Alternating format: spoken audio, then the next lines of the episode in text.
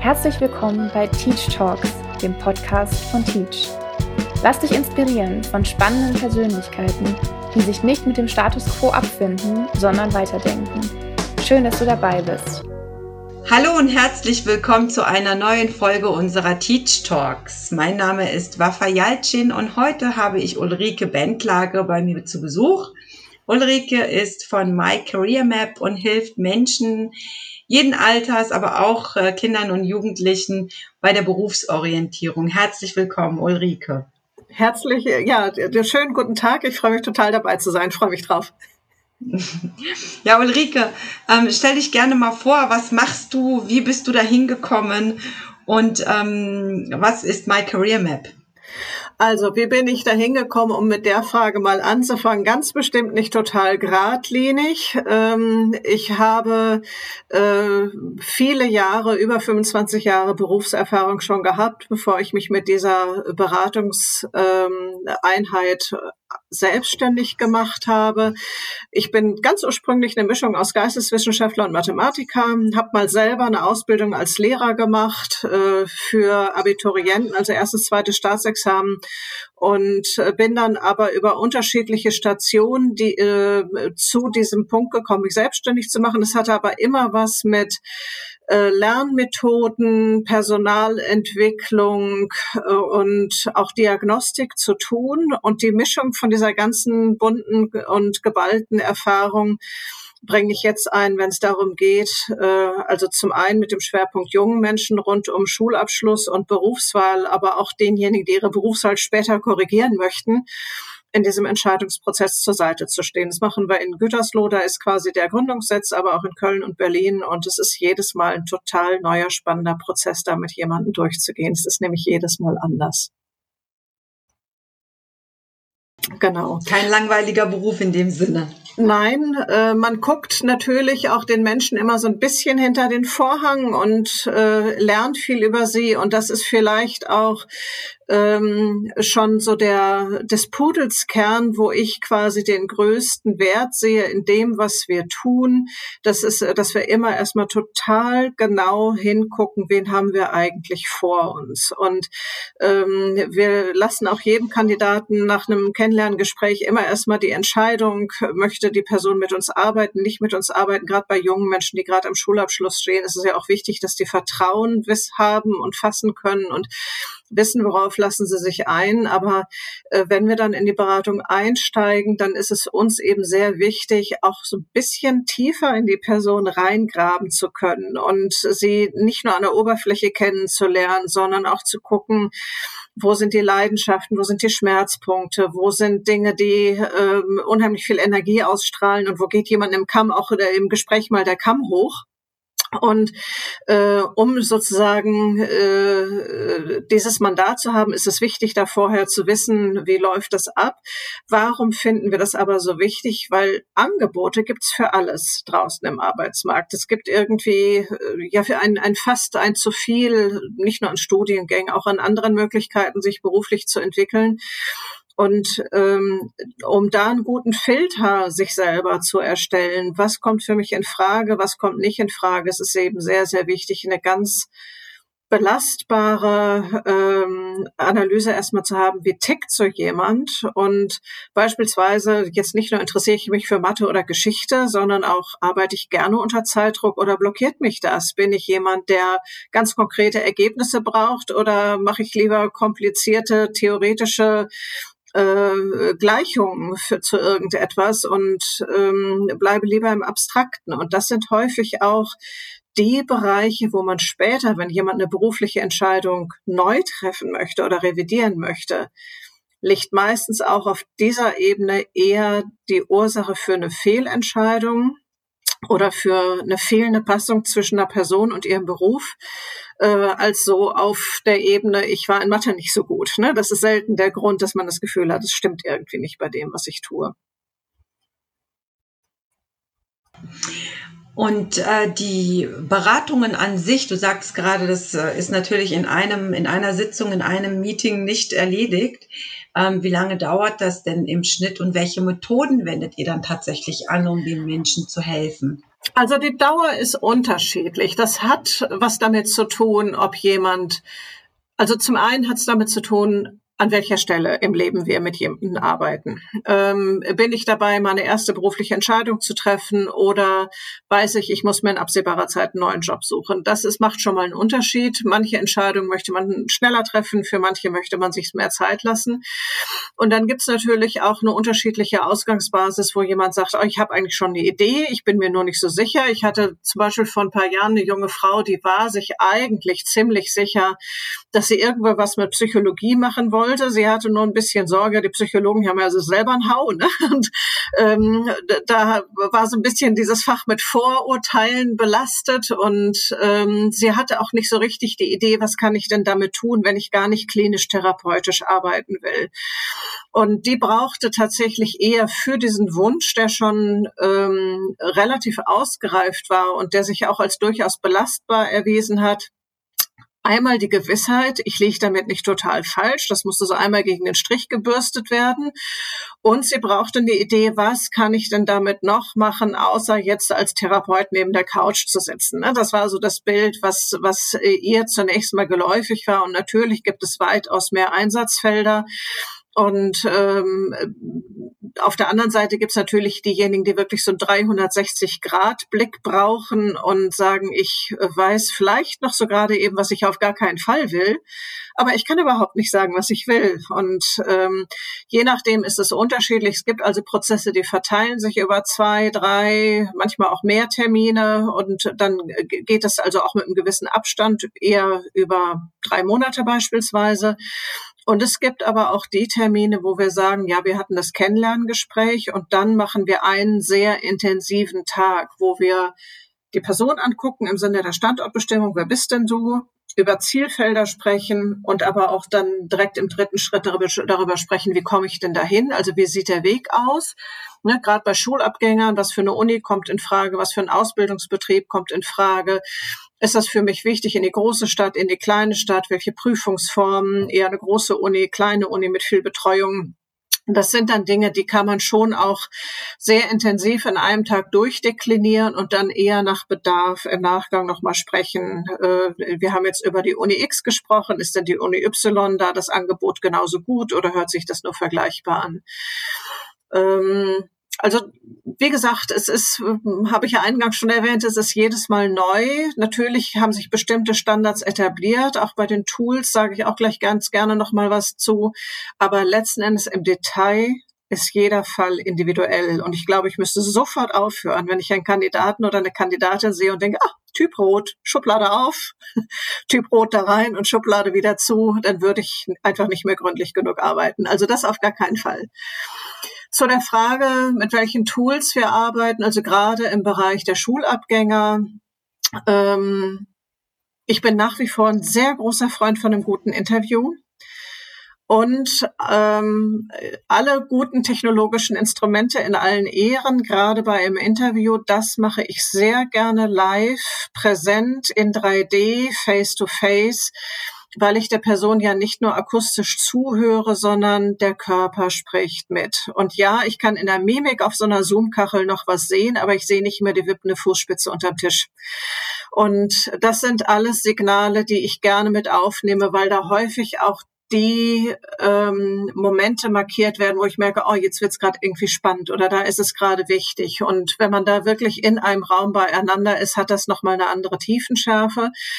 Wir setzen aber durchaus auch Fragebogen und Assessments ein, um sozusagen auch durch andere Schlüssellöcher auf die Kandidaten zu gucken, mal mehr mit der Fragestellung, was können die gut, äh, wo sind die kognitiven Fähigkeiten stark ausgeprägt. Genauso wichtig finde ich aber immer die andere Betrachtungsseite. Auch dafür gibt's äh, Tools und Assessments, die eher darauf gucken, was mache ich eigentlich gerne. Und ähm, im Idealfall sind das ja genau die Leitplanken. Was kann ich gut und was mache ich gerne? Andersrum betrachtet, wenn man Dinge tut, die man zwar kann, aber nicht gerne macht, dann scheint es am Anfang leicht zu laufen, aber auf Dauer ist das total ermüdend. Also ich kenne das von Laubhaken im Garten, ne? kann ich auch gut, aber mache ich überhaupt nicht gerne und schiebe ich gekonnt vor mir her und ähm, es ist auch nichts, was mich irgendwie ähm, in eine gute Energie bringt. Ähm, es hört sich immer ein bisschen nach Kalenderspruch an, aber man kann schon sagen, die Dinge, äh, für die man viel arbeitet und die man gerne macht, das spricht man von Leidenschaft. Und die Dinge, für die man viel arbeitet und die man nicht gerne macht, das spricht man dann von Stress. Und das ist genau der Unterschied. Und wir wollen eben vermeiden, dass die Leute in den Stress kommen im Beruf, sondern eher, dass sie mit ihren Stärken arbeiten, da einer guten Energie sind und damit auch sehr wahrscheinlich irgendwie erfolgreich sein werden. Und das ist dann so ein sich selbst verstärkender Zyklus. Das ist, das ist so das höhere Ziel, auf das wir mhm. versuchen, immer wieder äh, die Kandidaten hinzugeleiten. Mhm. Nun, ich habe, ich kann mich erinnern, als ich 16 äh, Jahre alt war, habe ich damals meinen Realschulabschluss gemacht. Keine Lust mehr auf Schule. War mir mhm. alles, war viel zu viel lernen. Ich habe keinen Bock mehr gehabt. Also ich muss jetzt erstmal eine Ausbildung machen. Und ähm, da weiß ich noch, ähm, dann habe ich, war ich beim BITS und habe äh, mich da mhm. informiert, ähm, was kannst du werden? Habe dann irgendwie so einen äh, Fragenkatalog ausgefüllt, der sagte, ich soll Krankenschwester werden. Und dann habe ich tatsächlich ein sechswöchiges Praktikum gemacht als mhm. Krankenschwester im Krankenhaus und habe gemerkt, okay, ich werde alles nur nicht Krankenschwester, also mhm. das war mir alles too much. Und habe dann überlegt, okay, was kannst du noch? Sprachen. Mhm das ist mir in die Wiege gelegt worden und deswegen habe ich gedacht, okay, Fremdsprachensekretärin. Nun habe ich aber nur Fremdsprachen gelesen und nicht Sekretärin mhm. und das wurde mir dann doch ein bisschen zum Verhängnis. Also mit den ganzen äh, ja, Skills, die ich da noch lernen musste, wie Stenografie und Typografie mhm. und so ein Kram, das war dann doch nicht so meins. Aber ich kann mich daran erinnern, dass ich mit 16 richtig lost war. Mhm. Ich hatte überhaupt keine Lust mehr auf Schule. Mhm. Ich hatte überhaupt keine Lust mehr, irgendwas zu lernen. Hab gedacht, ich könnte dem Ganzen entkommen, indem ich irgendwie so eine mhm. Ausbildung mache, ähm, die ja trotzdem mit Lernen verbunden war. Das wusste ich aber nicht. Und jetzt frage ich mich, wie könnte man so einen Menschen, der nun wirklich gerade gar nicht weiß, wo er hingehört. Und auch wenn ich mich jetzt so in meinem ähm, Freundes- und Bekanntenkreis umhöre, die haben ja auch ältere Kinder. Ähm, wie sieht es bei euren Kindern aus? Die sind ja nun manchmal richtig planlos. Mhm. Wie fängt man denn bei so jemanden an, der so gar nicht weiß, was er will?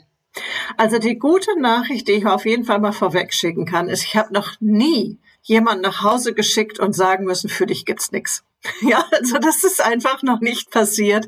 Äh, das ist vielleicht so eine Art Challenge, die ich jetzt hier artikuliere. Mal gucken, wer demnächst kommt und sagt, für mich gibt's bestimmt nichts. Aber bislang ist das wirklich nicht passiert. Und ähm, natürlich äh, ist es immer einfacher, wenn man sagt, ich habe schon eine Idee oder mich drängt in die und die Richtung und so weiter. Aber dieses Ich weiß es einfach gar nicht, ist auch nicht so untypisch. Und ehrlicherweise egal, ob jemand nach der zehnten Klasse das mit 16 denkt und ehrlicherweise die Abiturienten heute sind manchmal wenig älter, ne, sind mit fünf eingeschult und machen dann G8 und sind dann ja auch häufig nicht mal volljährig, wenn die mit der Schule fertig sind. Also äh, vom reinen Lebensalter her ähm, liegt das manchmal ja wirklich einfach alles recht früh. Und hinzu kommt häufig, egal jetzt in welcher Schulform, man macht dann irgendwie gerade am Ende den Kopf runter und äh, die Scheuklappen drauf und konzentriert sich nur noch auf den Schulanschluss und lässt manchmal sogar irgendwie wegfallen, was ein sonst eigentlich eher ein Ausgleich war oder wo man sich irgendwie nochmal in einem ganz anderen Setting erleben konnte. Also sei es irgendwie, ich mache Karate oder ich äh, gehe irgendwo Gärtnern oder ich kümmere mich um Tiere oder was auch immer. Ne? Das ist auch manchmal, dass man da quasi das Gespür für sich selber fast verloren hat in der Zeit. Und ähm, das finde ich, wie gesagt, das Allerwichtigste, dass man wirklich mit den Leuten mal drauf guckt. Und wenn ich mit meinen Kandidaten so ein Profil aufschreibe, dann gibt's immer unterschiedliche Dimensionen. Was zeichnet dich aus? Was für Pfeile hast du im Köcher? Was ist eher so nicht deins?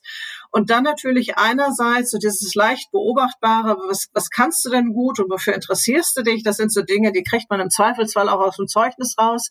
Aber dann gucken wir ja tiefer. Ne? Was für Eigenschaften zeichnen dich denn aus? Und äh, was für Arbeitsformen kannst du gut? Und dann was für eine Arbeitsumgebung möchtest du gerne sein? Und überhaupt, bist du eher ein Wettbewerbstyp oder brauchst du so das Gefühl von Sicherheit, dass du irgendwie weißt, was auf dich zukommt? Also man bruckelt da ganz schön auch in den Menschen herum, mit denen wir zu tun haben.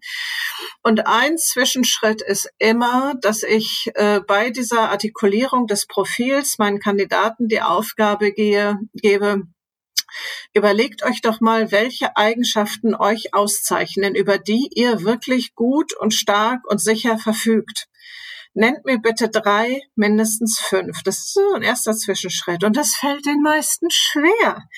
Weil das, was man selber gut kann, da denkt man, ist doch leicht, das kann ja jeder, das ist nichts Besonderes. Wenn ich gut Konflikte managen kann, weil ich irgendwie meine vier Geschwister ständig unter Kontrolle bringen muss, dann denke ich, wo ist denn das Problem? Ja, mache ich jeden Tag. Kann doch jeder. Nein, kann überhaupt nicht jeder. Und andere, die können ihr Gegenüber aus dem Stand in Grund und Boden quatschen und man kommt kaum dazwischen und sagt, wo ist denn das Problem? Das kann doch jeder. Nein.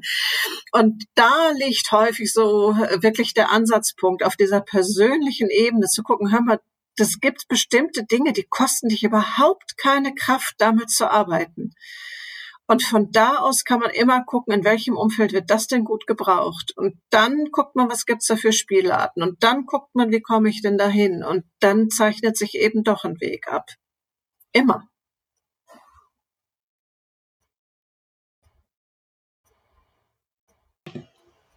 Ähm, Ulrike, äh, wenn, wenn jetzt die Kinder und Jugendlichen aus der Schule kommen, die haben ja wie gesagt diese Berufsorientierungstage. Mhm. Findest du denn, dass in der Schule die Kinder und Jugendlichen überhaupt auf den Weg gebracht werden, so zu denken? Wo sind denn meine Stärken? Wo sind meine Schwächen? Was kann ich gut? Was kann ich nicht so gut? Und ähm, von welchem Punkt starte ich aus? Genau diese Dinge, die du ja gerade genannt hast. Ich meine, im in der Schule ist es ja alles sehr notengetrieben und sehr ja, äh, leistungsgesteuert. Kann man überhaupt so seine Stärken finden? Es hört sich jetzt ein ganz bisschen nach einer Suggestivfrage an.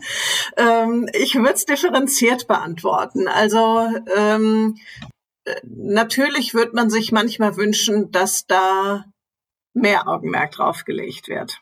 Und gleichzeitig muss man schon auch zugeben, dass Schule äh, so über die Zeit immer noch zusätzliche Aufgaben bekommen hat. Ähm, wir sollen über Ernährung informieren und über Wirtschaft informieren und über Berufsfindung informieren und über ganz viele Dinge informieren und IT am besten auch noch direkt. Und alles hat eine Berechtigung. Äh, gleichzeitig werden natürlich die Ressourcen überhaupt nicht im gleichen Maße aufgestockt. Also der Auftrag von Schule und die Ausstattung von Schule, das sollte man immer zusammen betrachten. Und ähm, manche Schulen machen sehr viel.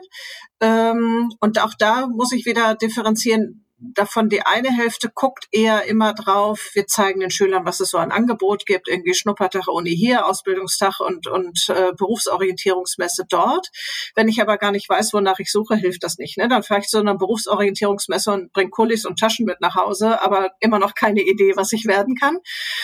Ähm, und andere setzen wirklich inzwischen auch mit Workshops an, die genau da ansetzen, zu sagen, ich denke erstmal über mich selber nach. Also das gibt es zunehmend, ist aber häufig dem individuellen Energielevel und der Eigeninitiative der Schulen geschuldet oder der Lehrer, die das Thema Berufsorientierung verantworten und die dann häufig auch genau für dieses Thema sich noch Sponsoren an die Seite holen, also Stiftungen oder Partnerunternehmen oder irgend sowas mit denen sie dann auch äh, sich zum Teil von extern dazu Expertise und, und Leute mit reinholen. Ähm, dann gibt es so die großen Gießkannenprojekte, beispielsweise hier in Nordrhein-Westfalen. KOA steht als Abkürzung für kein Abschluss ohne Anschluss. Da wird das erste Mal so eine Potenzialanalyse gemacht in der achten Klasse. Das finden die Schüler auch häufig ganz nett. Das ist einfach mal ein Tag, wo man was anderes macht ähm, aber ist selten so, dass dass das als einziger Baustein reichen würde. Das kann vielleicht mal ein Impuls sein und das kann vielleicht auch mal äh, eine Idee nach sich ziehen, aber ähm, hat natürlich in der ähm, Art und Weise nicht die Möglichkeit, auf einzelne Schüler so intensiv und individuell einzugehen. Ähm, auch das Angebot der Arbeitsämter, das hat natürlich alles seine Berechtigung. Es ist gut, dass es das gibt. Aber wenn ich wirklich total frei rotiere und einfach so gar nicht weiß, wo gehöre ich denn hin, dann kommt man manchmal tatsächlich auch mit Vorschlägen zurück, die eine unfreiwillige Komik haben. Also mein Lieblingsfall war mal jemand, der sagte, ich habe hier einen Vorschlag bekommen. Die eine Variante ist Önologie, Klammer auf, das ist die Kunst des Weinanbaus, Klammer zu. Und das andere ist Theologie. Und da kann ich als Katholikin nur an den Messwein denken, wo da die Schnittmenge von den beiden Sachen ist aber man fragt sich, wie zum Teufel konnte das jetzt eigentlich noch neu rauskommen? Ja, also ähm, je grobmaschiger natürlich auch so Fragebögen sind, umso grobmassiger sind dann auch die Ergebnisse, die rauskommen. Und entweder kommen irgendwie 100 Vorschläge raus oder irgendwas, wo man sagt so, hä, kann ich jetzt gar nichts mit anfangen. So. Also die Schulen, ähm, man kann sie nicht über einen Kamm scheren. Ne? Also manche machen wirklich viel, ähm, andere ähm, verharren vielleicht so ein bisschen eher bei dem, was so das Basisstandardprogramm ist und nehmen an dem Teil, was vielleicht auch eher bildungspolitisch verordnet ist. Ähm, die Frage ist natürlich andersherum auch, wie viel kann man von den Schulen wirklich erwarten, wenn sie nicht die Ressourcen bekommen, die sie so für ein Thema bekommen. Ich, ich darf es vielleicht sagen, weil ich selber von Haus aus Lehrer bin. Als Lehrer hat man einen Lebenslauf Schule, Uni, Schule. Da kann man über viele Berufsfelder nicht sprechen. Und hat vielleicht auch nicht so den Blick dafür, was es da noch für Varianten und Alternativen gibt. Und äh, aus meiner Sicht mhm. wäre es wirklich schön, wenn ähm, für dieses Thema Berufsorientierung vielleicht dann eins, ein, maximal zwei Jahre vor Schulabschluss tatsächlich mal sowas wie Projektwochen oder so Standard würden, wo man sagt, man fängt an mit einem Baustein, der wirklich darum geht, ich erkenne mich selbst. Und da kann man wunderbar natürlich auch das nutzen, dass man ja in einem Umfeld ist, wo einen alle gut kennen und sich quasi äh, erstmal auch Feedback holen von dem unliebsamen Klassenkollegen, von dem guten Freund, von dem anstrengenden Lehrer, von dem Lehrer, der einen irgendwie noch als kleinen Klässler kannte, also quasi durch eine Umfrage in einem Umfeld, das einen gut kennt, erstmal abholen, wie nehmt ihr mich eigentlich wahr? Also so Mutual Feedback Übungen einbauen, die häufig sehr, sehr gut helfen, um die Selbstwahrnehmung erstmal zu schärfen. Das ist im Übrigen ja auch ein Prozess, den äh, ich geklaut habe von der Delphi-Studie aus der Zukunftsforschung, wo man einfach sagt, Zukunftsforschung funktioniert, indem man unterschiedliche Expertisen einholt. Und wenn ich meine eigene Zukunft plane, dann hole ich eben auch unterschiedliche Expertisen ein von Leuten, die mich gut kennen. Und daraus lässt sich ein wunderbarer Prozess zur Berufsfindung ableiten. Das ist quasi dann auch die gedankliche Basis für das Buch, was ich dazu geschrieben habe, wo es genau darum geht, diese Zukunftsforschung für die Berufswahl anzuwenden. Und das ließ sich mhm. wunderbar in so einer Projektwoche durchdeklinieren. Ne? Und wenn es dann um die Berufsfelder geht, dann kann man natürlich aus der Elternschaft unterschiedliche Berufe vorstellen lassen. Das gibt es auch häufig schon. Aber dieser entscheidende Schritt davor, für sich selbst den Filter zu definieren, ah, ich brauche irgendwas, wo ich auch echt mal ins Einzelbüro gehen kann. Oder nein, ich muss ich bin Rampensau, ich brauche Publikum und muss ständig irgendwie Leute um mich haben und eigentlich fange ich erst an zu reden und dann an zu denken und dann kann ich richtig gut arbeiten. Also all diese Dinge sich so selber einzuschätzen. Ähm, damit kann man ganz anders auch in Gespräche gehen mit jemandem, der dann vielleicht aus der Elternschaft als Anwältin da steht und die dann sagt, na ja, also bei uns, da ist es schon besser, wenn du erst denkst und dann sprichst. Ne? Das ist ein ganz entscheidender Erfolgspunkt. Ja. Ähm, und äh, vielleicht musst du entweder an dir arbeiten oder dir ein anderes Berufsfeld suchen. Oder aber wenn jemand sagt, ich möchte, das ist auch so ein Beispiel gewesen, da hatte ich eine Kandidatin da, die äh, unbedingt kreativ arbeiten wollte, irgendwas Gestalterisches da ganz viel gemacht hat. Und sie war aber von der Persönlichkeit her jemand, die ganz viel Sicherheit brauchte. Und da würde ihr wahrscheinlich dann jeder, der in dem Feld aktiv ist, dann auch sagen, na ja, das ist schon ein Beruf, wo du häufig in kleinen Agenturen bist oder als Freelancer. Du musst manchmal echt um die Aufträge kämpfen. Wenn das was ist, was dich eher hemmt in deiner Kreativität, dann überleg mal, ob es nicht noch eine Variante gibt, wo du in eine etwas stabilere Umgebung reingehen kannst. Oder andersherum, ähm, die Arme, die ist immer mein Lieblingsbeispiel, weil es so ein, so ein Paradestück war. Das war eine junge Frau, die war vor mehreren Jahren da ähm, die äh, Erdkunde und Physik-Leistungskurs hatte. Und äh, sie ist dann also mit irgendeinem Testergebnis bei mir aufgeschlagen und hat gesagt, da steht, ich soll Vermessungsingenieur werden. Aber Vermessungsingenieure arbeiten eben häufig fürs Katasteramt, für die Rathäuser, machen Grundstücksvermessung und so weiter. Die war aber total abenteuerlustig und leistungsorientiert und dann hat sie Geodäsie studiert und sich auf Hydrographie spezialisiert und das erste Praktikum auf einer Bohrinsel gemacht. Und das ist ein ganz bisschen anders als ein Rathaus. Und ähm, also diese Art von, ich kann über mich selber schon was artikulieren, ich ticke als Person so und so, das und das interessiert mich passt das jetzt zu ihrem Beruf, ist eine ganz andere Grundlage, als wenn man sich nur so einen Vortrag anhört, ach, der Mensch ist Förster, was macht denn der da so? Nee, Bäume kann ich nicht auseinanderhalten, maximal Nadelbaum vom Laubbaum. So. Und ähm, also wie gesagt, ich fände, ähm, um die lange Rede kurzer Sinn, was ich ein wunderbares Format finde, es gibt ganz häufig Projektwochen für ganz, ganz viele Themen. Und wenn es so etwas mal gäbe zum Thema Berufswahl, ließe sich da wunderbar ein Prozess rein organisieren, der erst damit zu tun hat, wer bin ich eigentlich und dann damit zu tun hat, was gibt's für Berufsfelder und dann kann man reflektieren, an welcher Stelle passe ich wo drauf. Das wäre hm. wunderbar. Aber sehr und ich schade, glaube auch in den also, Formaten umsetzbar. Ja, auf jeden Fall. Also was mir jetzt dazu einfällt, ist einfach, dass es eigentlich schade ist, dass wenn solche Prozesse überhaupt ähm, stattfinden an den Schulen, gibt es ja teilweise, warum finden die nicht viel, viel früher statt? Ne?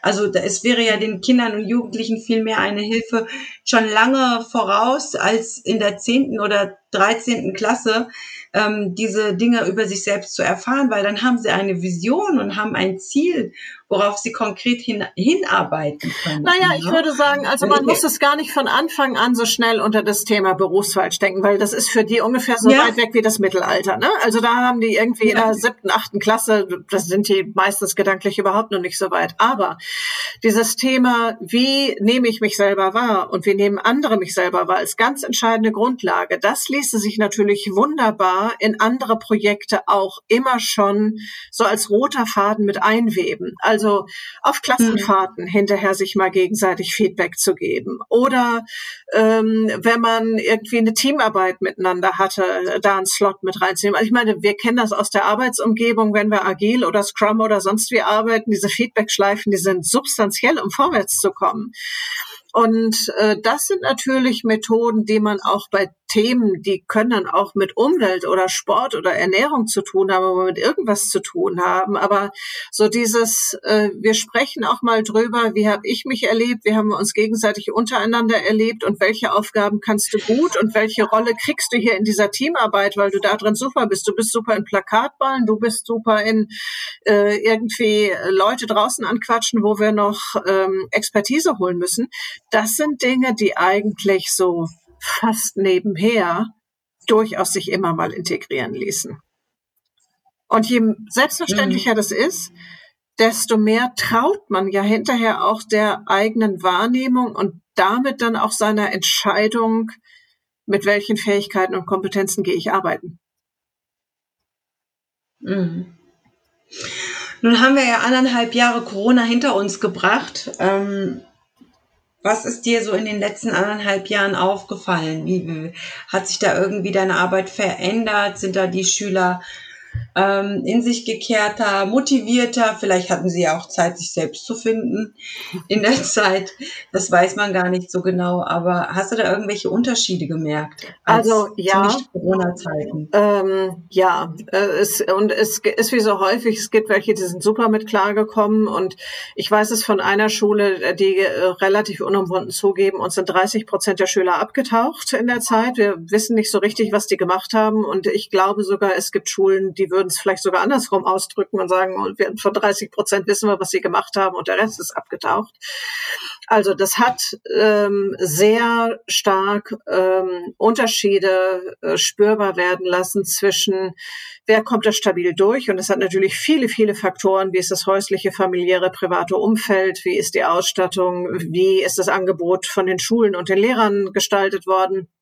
Äh, es gibt welche, die sagen, ja, es war doch jetzt einfach, ne? In dem Augenblick, wo, und ich habe es häufiger von den jungen Frauen gehört, die gesagt haben, war doch einfach. Wenn ich ein bisschen disziplinierter mitgemacht habe, bin ich notentechnisch sogar ein Corona-Weggewinner gewesen. Plötzlich war ich äh, da irgendwie besser, weil oberhalb des Durchschnitts zu sein, war eigentlich eher leichter als vorher. Ähm, auf der anderen Seite gibt's aber auch diejenigen, die unheimlich lethargisch und müde und antriebslos geworden sind und für die es äh, eine unheimliche Anstrengung war. Und das ehrlicherweise auch nicht nur bei Schülern, sondern ähm, auch bei Menschen, die schon ein bisschen weiter sind. Also äh, wir haben in unserem Vorgespräch eben kurz schon einmal das Thema gestreift. Ich denke da an einen jungen Mann, ähm, der äh, nicht nur sein Studium schon hinter sich hatte, sondern fast auch sein Referendariat als Lehrer. Und äh, gegen Ende die Grätsche gemacht hat, äh, faktisch und mental, weil er äh, sein gesamtes Referendariat damit verspracht hat, schwarze Kacheln voll zu texten. Und ähm, hatte eben obendrein die Situation, er hat nie die Schüler live gesehen, er konnte niemals irgendwie eine Beziehung zu denen aufbauen, er kannte keine Gesichter, er kannte keine Geschichten. Ähm, es war die Devise, äh, die Kamera bleibt ausgeschaltet, weil das sonst zu privat wird, wenn man ins private Umfeld reinsieht. Und äh, das nur als ein Beispiel sehr exemplarisch dafür, wie unfassbar auslaugend es auch sein konnte, äh, nicht in der Interaktion zu sein, nicht Menschen zu begegnen. Und äh, in dem Fall von diesem Referendar eben obendrein auch noch Geschichte, dass auch von den äh, Seiten der Kollegen, der anderen Lehrer wenig faktische Unterstützung da war, sondern hat sich jeder so auf seinen eigenen Zoom-Planeten zurückgezogen und gesagt, ja, wir müssen da irgendwie alle durch, Kopf runter und weitermachen, was dann auch nicht hilfreich ist. Also für diejenigen, die eher so die Anbindung und Einbindung brauchen und auch eine soziale Interaktion brauchen, ähm, war es eine Herausforderung und manchmal auch definitiv einfach eine Kelle zu viel. Und diese Geschichten gibt's definitiv. Und ähm, in manchen Fällen ist quasi mit Corona ein latentes Unbehagen über die Frage, bin ich auf dem richtigen Weg, erst richtig spürbar geworden. In anderen Fällen kann man auch sagen, da ist der Faktor so verzerrend gewesen, dass eine an sich gute Entscheidung plötzlich wegen dieser veränderten Rahmenbedingungen ins Wanken geraten ist. Und das sind dann schon echte Schmerzpunkte. Mhm. Das, ist, äh, das ist nicht leicht, damit umzugehen. Also hm. ja, es hat einen Unterschied gemacht und äh, für die einen war es eher so, dass sie davon profitieren konnten, aber für andere ähm, ist das schon eine Phase, die sehr an die Substanz gegangen ist. Hm. Ulrike, eine abschließende Frage. Was meinst du, können wir im nächsten Jahr besser machen? Also wie gesagt, die äh, Berufsorientierungstage sind ja im ersten äh, Corona-Lockdown quasi schon untergegangen, im zweiten irgendwie nur noch angekratzt und wenn online stattgefunden, wenn überhaupt. Also ich habe ganz viel gehört, dass da gar nichts stattgefunden mhm. hat. Ähm, was können wir im nächsten Jahr besser machen? Best of both, world, both worlds zusammenführen, würde ich sagen. Ne? Also mittlerweile ist ja die Hemmschwelle auch mal ähm, äh, remote und digital sich Input und Expertise reinzuholen viel niedriger, als sie vorher jemals war. Das heißt, wenn wir mal auf diesen Gedanken zurückgehen, äh, es gibt wieder Berufsorientierungstage und es ist nicht nur ein ähm, ein Potpourri oder ein buntes Buffet an unterschiedlichen Aktionen, wo man mal hierhin fährt und dahin fährt und wenn es nicht stattfindet, fällt es eben aus, sondern man gibt dem Ganzen einen gedanklichen Rahmen und es wird ein Prozess. Dann kann man in jedem Fall, egal in welchem Setting wir uns bewegen, man kann in jedem Fall sich die Zeit nehmen zu sagen, was weiß ich über mich selbst, wie nehmen andere mich wahr? Und was sollte ich über mich selber äh, sozusagen benennen können im Sinne von, mit welchen Fähigkeiten, Neigungen, Eigenschaften und Talenten bin ich denn so unterwegs? Und was sollte ich lieber lassen, weil das echt nicht so richtig mein Turf ist. Ähm, den Teil kann man auf jeden Fall integrieren. Und das fände ich immer die allerwichtigste Grundlage für egal, was Berufsorientierung ist, weil sich darin ja hinterher bemisst, sind Angebote für mich relevant oder nicht. Und wenn man dann von da aus weitergeht mit diesem gedanklichen Filter, also für mich muss das und das und das gegeben sein und andere Punkte, die sollten vielleicht nicht so gegeben sein, dann kann man nämlich diesen zweiten Teil, ähm, äh, nämlich den Einblick an unterschiedliche Berufsfelder, wo man sonst vielleicht gesagt hat, wir laden irgendwie ein Dutzend Eltern ein, die ähm, einmal was Kreatives machen und was Handwerkliches machen und was Kaufmännisches machen und noch was anderes machen das kann man dann ja unheimlich erweitern. Denn manche Berufe, muss man auch mal sagen, sind in der Elternschaft qua Generation überhaupt nicht vertreten. Ich wüsste nicht so viele Eltern, die dann schon UX-Designer sind oder Scrum Master oder irgendetwas, was vielleicht eher eine eine jüngere Nuance hat oder Start-up-Gründer oder so, ne? Und ähm, wo man dann ganz wunderbar sagen kann, wir machen da mal das Spektrum bunter, moderner, zeitnah und haben nach wie vor äh, Slots, wo sozusagen in vielleicht eher klassischen Berufen auch mal Eltern ihr äh, Umfeld präsentieren, aber man holt sich dann eben auch Leute rein, die sagen, okay, ich muss gar nicht kommen, aber ich bin jetzt mal zugeschaltet und ich erzähle euch mal, wie ich mein Startup gegründet habe. Und ich glaube, dass manche Teilnehmer bei so einem Angebot sich eher berufen fühlen würden, da mal mit Interesse zuzuhören und auch leuchtende Augen kriegen würden, als wenn sie jetzt auch ähm, nur Leuten zuhören, die sie vielleicht aus einer ganz anderen Rolle schon kennen und von denen sie sich vielleicht auch eher abgrenzen wollen. Also man kann die Erfahrung, die wir jetzt aus der Corona-Zeit haben, auch da mit integrieren und ich glaube, damit auch diese Angebote nochmal total viel spannender machen. So wie bei unseren Inspiration Days, genau. da waren die Augen auch ganz groß, so viele tolle Werdegänge. Ja. Das ist wahr der Hammer. Und übrigens, die werden jetzt wieder stattfinden im November. Ja, das hoffe ich aber doch sehr, dass es da ja. immer wieder eine Neuauflage geben wird. ja. Ulrike, ich würde dir gerne noch abschließend die Möglichkeit geben, ähm, das Buch anzusprechen, was du gerade in die Kamera gehalten hast. Also es äh, ist erschienen äh, gerade zu Beginn der Corona-Zeit. Es heißt Schulabschluss geschafft und jetzt. Es ist ein Ratgeber zur Studien- und Berufswahl und ähm, gibt einen Prozess an die Hand. Es ist kein äh, sozusagen Ratgeber für, das sind die fünf tollsten Berufe, sondern es gibt einen Prozess an die Hand, genau in diesen beiden Schleifen. Erstmal, wie finde ich raus, was mich wirklich auszeichnet und womit ich gut arbeiten kann? Und im zweiten Umfeld, wie finde ich dann heraus, welcher Beruf gut zu mir passt?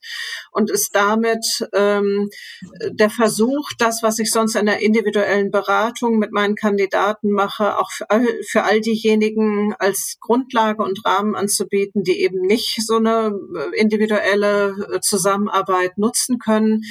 Ähm, und ich kann nur noch mal bekräftigen, die Person, für die es nicht die richtige berufliche Orientierung oder das richtige Ziel gibt, die ist mir noch nicht begegnet. Und äh, ich hoffe, dass mit dieser Methode, so wie sie da übersetzt ist für die Frage der Berufswahl, auch noch mehr Leuten hilft, für sich ein Ziel zu finden und zu erreichen. Kannst du bitte nochmal den äh, Titel und den Autor wiederholen? Das mache ich auf jeden Fall und gerne. Autor Ulrike Bentlager. Der Titel Schulabschluss geschafft und jetzt ein Ratgeber zur Studien- und Berufswahl ist im Hogrefe Verlag erschienen. Ein kleines handliches Taschenbuch. Es ist nicht besonders dick, das macht es vielleicht attraktiver. Man muss keinen dicken Wälzer durch, äh, durchgehen und es sind viele kleine Schritte runtergebrochen. Das heißt, man kann das wirklich äh, so ganz leichtfüßig nach und nach für sich abarbeiten, wenn man sich mit der Frage befasst, was zum Teufel soll ich eigentlich werden. Sehr schön. Viel schöner kann ich es gar nicht abschließen. Vielen Dank, dass du dir die Zeit genommen hast, auch dieses Buch zu verfassen, äh, um einen Einblick in deine Expertise zu gewähren. Und vielen Dank, dass du die Zeit genommen hast, mit uns äh, über die Berufsorientierung zu sprechen und wie man das Ganze nochmal anders angehen kann, wenn es in der Schule nicht läuft. Von Herzen ja. Vielen Dank, Ulrike. Dankeschön auch. Bis dann. Das war unser heutiger Podcast mit Ulrike Bendlage. Schön, dass ihr dabei wart bei unseren Teach Talks. Mit Ulrike habe ich über äh, die Berufsorientierung gesprochen und darüber, wie sie jungen Menschen hilft, ihren Lebensweg und ihre Berufsplanung zu definieren und ihre Leidenschaft zu erkennen und diese auch in die Berufsplanung mit einzubringen. Beim nächsten Mal bei mir ist Rike Strehl. Rike Strehl ist Lehrerin in Offenbach und ist vor einem Jahr öffentlich geworden. Das heißt, sie teilt seit einem Jahr mit der Öffentlichkeit in Social-Media-Kanälen ähm, und mit der Presse ähm, ihre Entwicklung an der Schule und wie sich die Digitalisierung bei ihnen gestaltet und hat da ganz viele tolle Eindrücke gesammelt, die sie in unserem nächsten Talk mit uns teilt. Seid nächstes Mal wieder dabei, wenn es heißt Teach Talks.